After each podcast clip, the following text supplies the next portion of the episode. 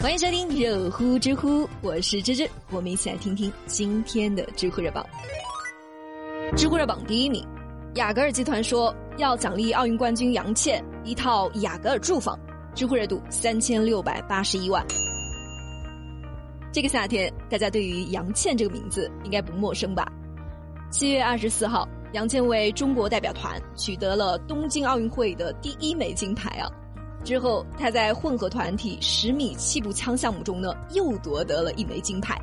网友们都调侃说啊，杨倩啊就是别人家的孩子，趁着清华放暑假去东京拿了两块金牌啊。因为杨倩是宁波人嘛，之后宁波的一家企业雅戈尔就宣布呢，我们要给杨倩奖励一套雅戈尔的房子，他给国家给家乡人民争光了。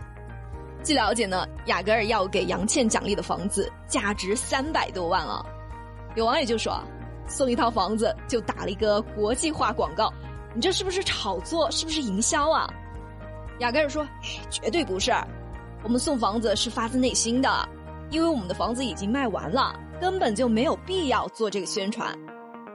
营销不营销，咱们先不说啊，但有一点可以确定，现在全国人民都知道啊，雅戈尔不只是卖服装的，他们也搞地产。”不过，照之来看呢，这种送房子的行为啊，倒没啥不妥的，双赢嘛。你想想，这些奥运健儿，不管有没有获得金牌啊，他们生命中最青春、最宝贵的时光，都献给了祖国，献给了他们最爱的体育事业。而且，体育竞技项目一般来说呢，对人体都是有伤害的，退休以后都会有不同程度的伤病。他们的付出，他们的汗水，值得这样的鼓励。也希望相关部门和更多的企业也能够关注一下那些没有获得金牌的运动员，不管是金牌、银牌还是铜牌，他们同样是给国家带来了荣誉，同样值得关注。而对于雅戈尔来说呢，这确实是一次很好的宣传，可遇不可求啊。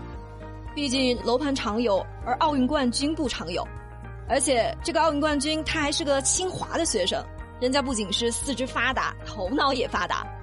加上我们国家这些年呢一直在推行全民运动的概念，他一场比赛把这个理念是诠释的直抵人心啊，简直就是最好的代言人。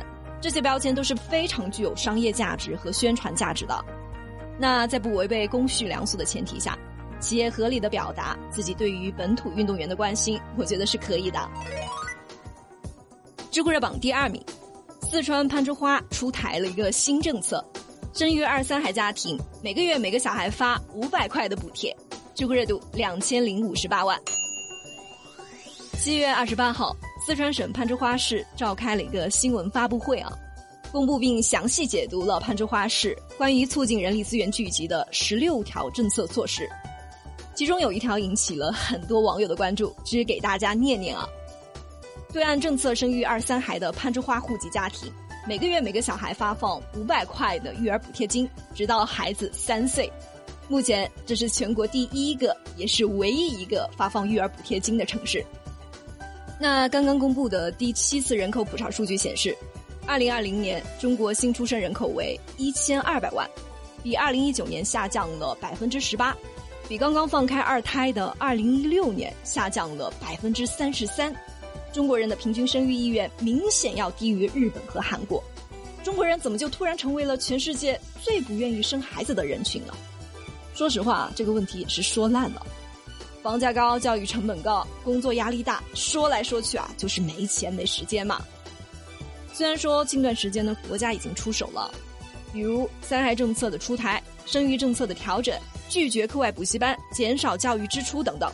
国家应对人口老龄化的决心是摆在那的，但这些政策到底能起到多大的效果，也确实是需要一段时间来验证的。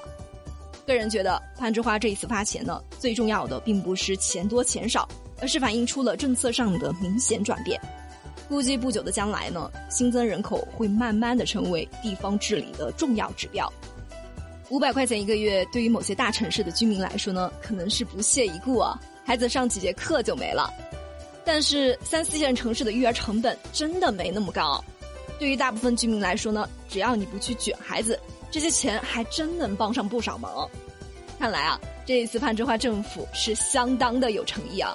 希望接下来更多地方政府能够拿出切实可行的、接地气的政策，来刺激大家的生育欲望。知乎热榜第三名，山东一团伙在医院旁边摆摊看手相骗病人，而且还分工明确。智慧热度七百八十六万。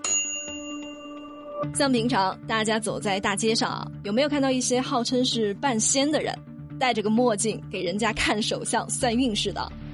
最近山东省济南市的某个小伙子就和这路边算命骗人的团伙杠上了。这个小伙子说自己每天经过医院门口呢，都会看到一个算命的摊子，而且奇怪的是，这个算命摊子的生意非常的火爆啊，人多的时候是围得里三圈外三圈的。按理说，现在信迷信、信风水的已经很少了，怎么可能会出现这种景象呢？难不成这位算命先生有什么特殊的来头？慢慢的小伙子就发现啊，每天呢这个摊位旁边的人都差不多。小伙子开始怀疑这些钉子户是演员，而他们的存在很可能是为了诱导路人上当受骗。怎么骗呢？这些人有的是装聋作哑扮演顾客，有的呢就在那起哄打掩护。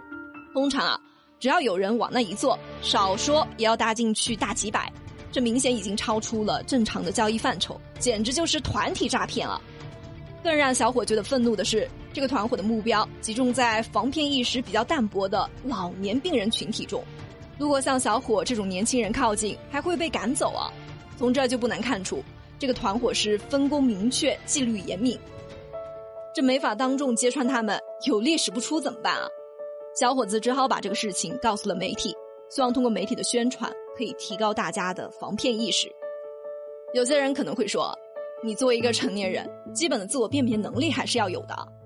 只是想说的是，什么是骗子？骗子就是专门有针对性的设圈套，他针对的就是老年人。这些老年人本来就已经疾病乱投医、乱了心智，在骗子营造的氛围下，怎么能不上当啊？我们不应该把这个责任一股脑的全推给受害者，看医院或者是其他的职能部门能不能稍微管理引导一下。骗子天天在医院附近徘徊。医院的保安应该早就看到了，他们就是吹哨人。如果有相应的奖惩措施，我相信会有更多的人加入揭穿骗子的行列。好了，今天就和大家聊到这，下期再见。